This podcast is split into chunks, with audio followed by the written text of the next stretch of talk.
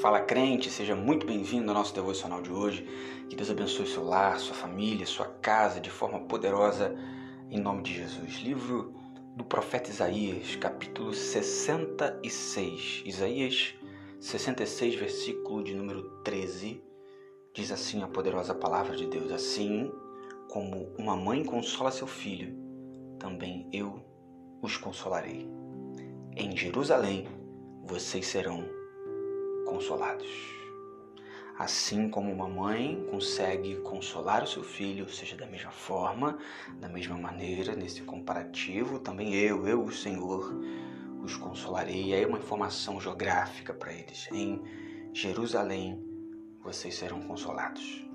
O texto continua dizendo que quando vocês virem isso, o seu coração então se regozijará e vocês florescerão como a relva.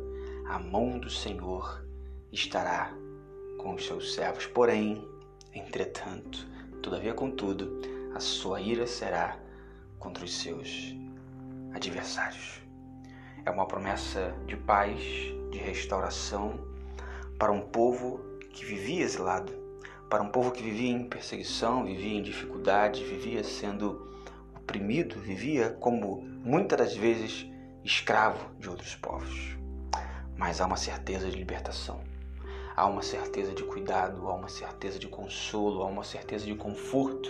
E esse conforto, e esse consolo, e esse cuidado está direcionado aos braços do Pai.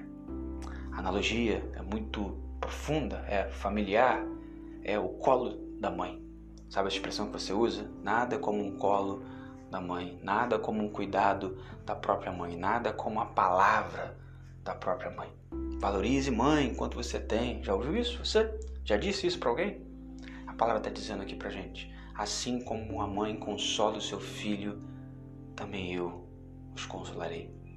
É claro que a referência aqui é de mãe, como a gente entende no sentido padrão, a mãe que ama o seu filho, até porque a Bíblia diz que ainda que o pai, ainda que a mãe deixe, eu, contudo, o Senhor, jamais deixaria vocês.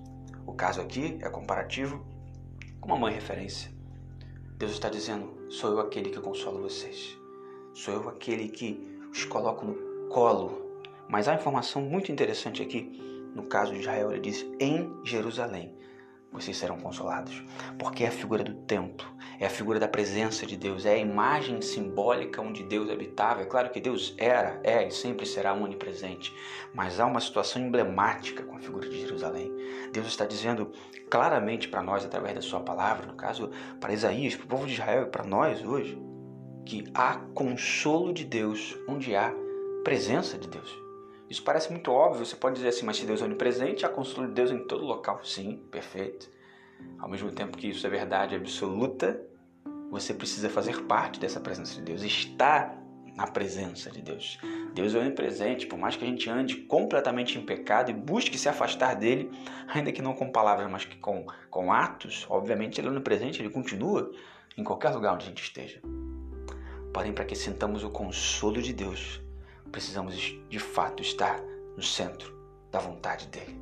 O que é Jerusalém para nós hoje é o centro da vontade de Deus. Onde é o local onde Deus se manifesta, habita, ele busca habitar em nós, nós somos templo do Espírito Santo de Deus. Por isso a nossa casa precisa estar limpa. A nossa casa precisa estar perfeita no sentido de buscar a santidade, não de sermos super crentes, impecáveis, mas de buscarmos diariamente lutar contra o desejo de pecado que busca habitar em nós. Em Jerusalém nós encontraremos consolo. Quando enxergarmos isso, então, ah, quando conseguimos tocar nisso, perceber isso, a palavra diz que o nosso coração então se alegrará e floresceremos como a relva, porque a mão do Senhor estará com a gente. A mão potente, poderosa, graciosa de Deus estará sobre nós. Porém, todavia, entretanto, contudo, a ira dele será contra os seus adversários. Que estejamos do lado daqueles que entendem depender totalmente dessa presença, desse cuidado, desse amor e desse consolo que vem exclusivamente de Deus. Façamos então da presença dele, façamos então do centro da vontade de Deus a nossa casa, a nossa habitação, a nossa tenda. E que a gente possa confiar nele, que traz consolo, cuidado, amor e misericórdia assim como uma mãe. Em nome de Jesus. Amém.